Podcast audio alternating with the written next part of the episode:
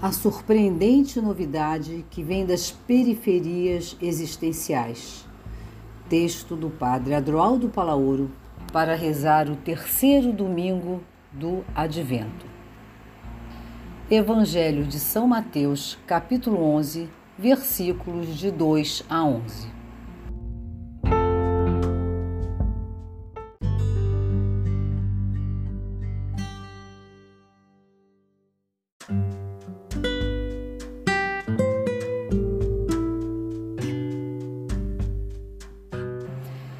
De contar a João o que estás ouvindo e vendo.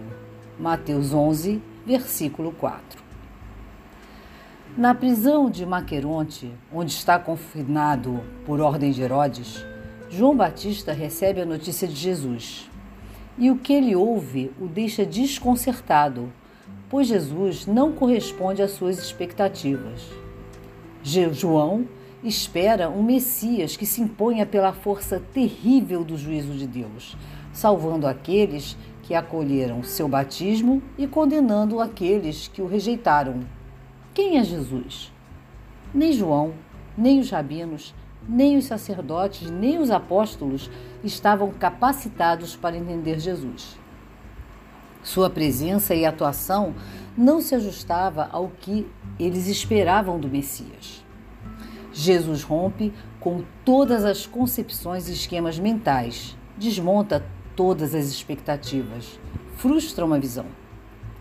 A novidade de Jesus é muito maior do que aquilo que podiam esperar. Além disso, o que ele traz vai na direção contrária do que esperavam do Messias. Não vem com poder e força, não vem impor nada, senão propor uma dinâmica de serviço e desatar a vida travada. Jesus tem um caso de amor com a vida.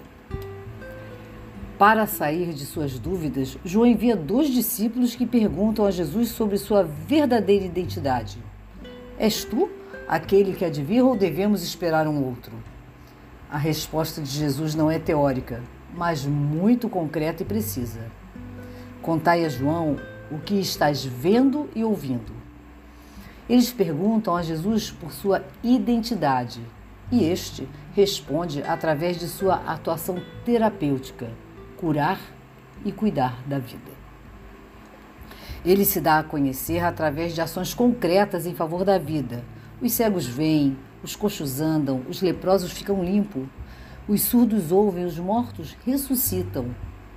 O que o profeta Isaías anunciava como futuro, agora se faz presente em Jesus.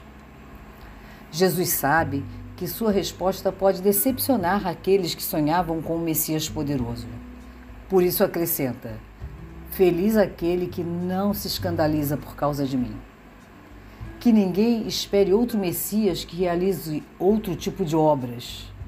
Que ninguém invente outro Cristo a seu gosto, pois o Filho foi enviado para tornar a vida mais digna e ditosa para todos, até alcançar a plenitude na festa final do Pai. Estes são os sinais da presença do Messias. Alívio para quem sofre, acolhida para quem é excluído, vida para quem se sente morrer, visão para quem se encontra na penumbra, fortaleza para joelhos frágeis. Feliz aquele que aceita que este é o Deus da vida aquele que desce, se faz carne humana, para acolher em si a dor e o sofrimento de todos, sobretudo daqueles que são vítimas e estão excluídos. O modo de agir de Jesus em favor da vida deve também inspirar o nosso modo de agir durante o advento. Não tem sentido despertar nossa sintonia com aquele que colocou a vida dos mais pobres e sofredores no centro de sua missão se não ativarmos nossa sensibilidade e nosso compromisso com aqueles que são vítimas das estruturas sociais e políticas injustas.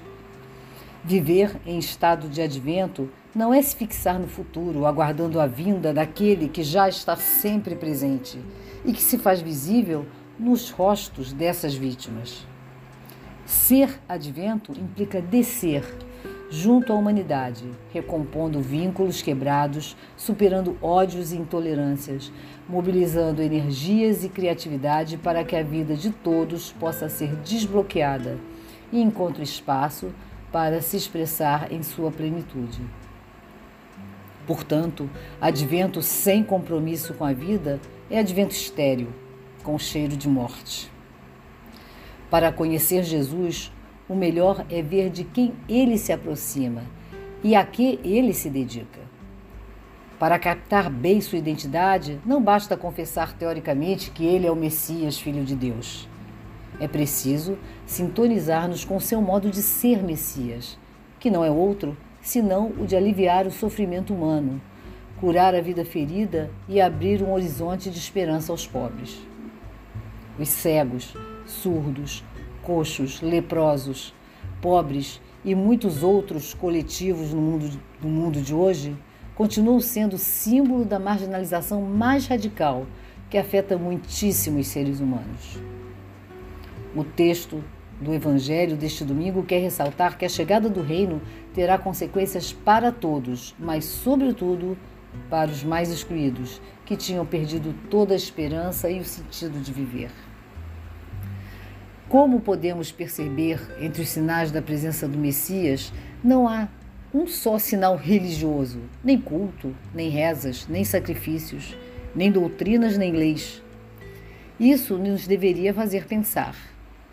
Nós cristãos, com frequência, esquecemos que para Jesus, primeiramente vem a vida, depois o culto.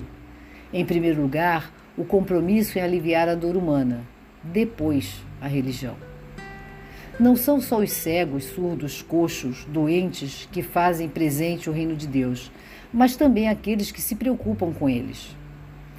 Só as ações em benefício dos outros deixam transparecer a presença de Deus. Entrar na dinâmica do advento significa estar disposto a aproveitar qualquer ocasião para tornar presente o reino, não frustrando aqueles que esperam de nós atitudes comprometidas com a vida.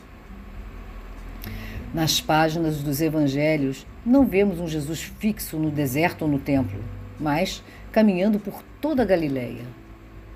Aproxima-se dos últimos excluídos, vítimas do contexto social e religioso da época. O centro de sua missão é aliviar todo o sofrimento humano, restabelecendo a vida onde ela está ferida. Quando se luta contra o sofrimento, quando se alivia a dor, quando se abre uma vida mais sadia, ali está atuando o reino de Deus. O que Jesus fez fundamentalmente foi curar a vida. Pode-se dizer que toda a atuação de Jesus está encaminhada a criar uma sociedade mais saudável, mais humana, mais respirável, mais leve. Recordemos a rebeldia de Jesus frente a tantos comportamentos patológicos de raiz religiosa. Como ele critica o rigorismo, o legalismo, o culto vazio de amor.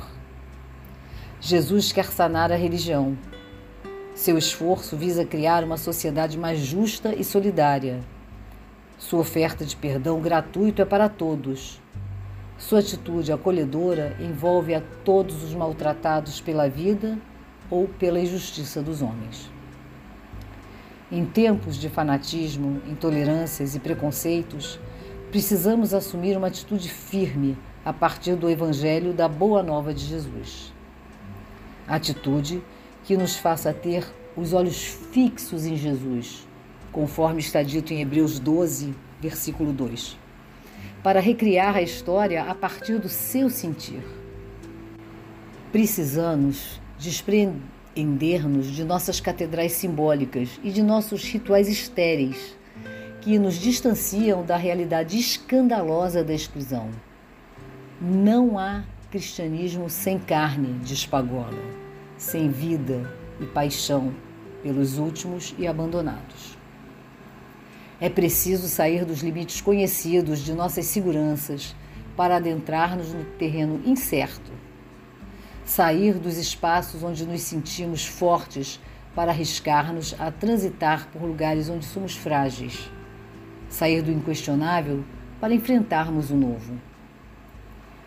É decisivo estarmos dispostos a abrir espaços em nossa história a novas pessoas e situações, novos encontros, novas experiências, porque sempre há algo diferente e inesperado que pode nos enriquecer.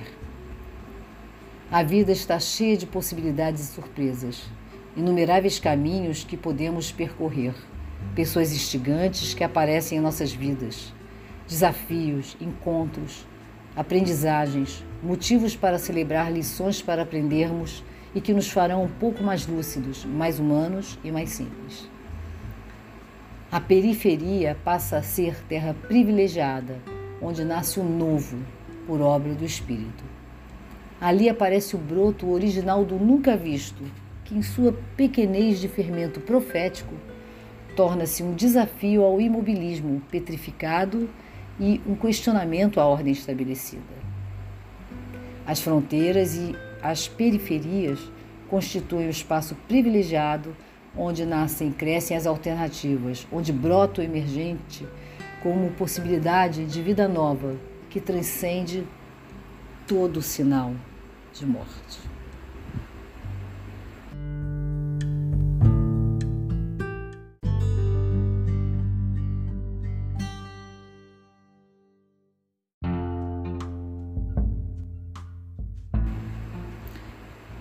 Na oração. Como cristãos, a que Messias seguimos hoje? Somos seguidores e seguidoras de uma pessoa que fez do compromisso com a vida o centro de sua missão? Ou seguidores de uma religião só preocupada com ritos, doutrinas, lei?